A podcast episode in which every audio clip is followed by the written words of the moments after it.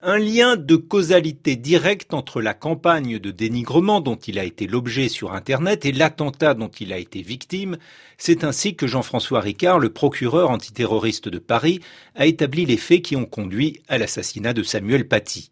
Aussitôt, c'est toute la question du blocage des contenus non seulement haineux mais dangereux à laquelle s'est attelé le gouvernement. Le Premier ministre Jean Castex a annoncé que le projet de loi contre les séparatismes, attendu le 9 décembre, allait s'attaquer aux réseaux sociaux en sanctionnant ceux qui mettent en ligne des informations personnelles mettant en danger la vie d'autrui. Ce fut le cas avec la vidéo d'un parent d'élève qui donnait le nom et le collège de Samuel Paty quelques jours avant sa mort.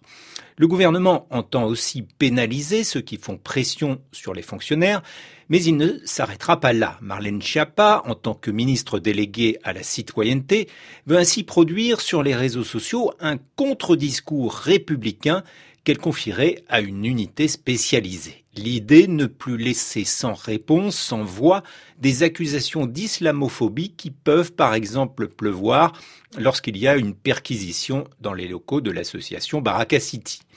Il s'agit ainsi d'expliquer que tout cela se fait sous le contrôle d'un juge, suivant des principes réaffirmés.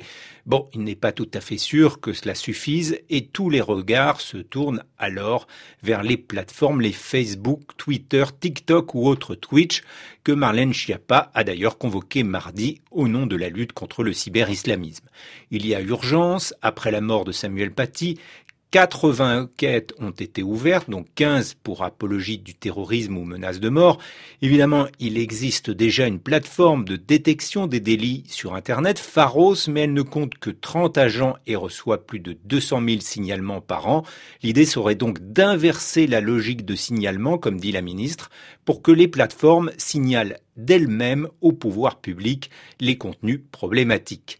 Ces plateformes étrangères qui pratiquent la modération peuvent bien sûr le faire, mais cela signifie, il faut le savoir, davantage de contrôle humain, car l'algorithme ne peut pas tout face à des discours parfois dissimulés.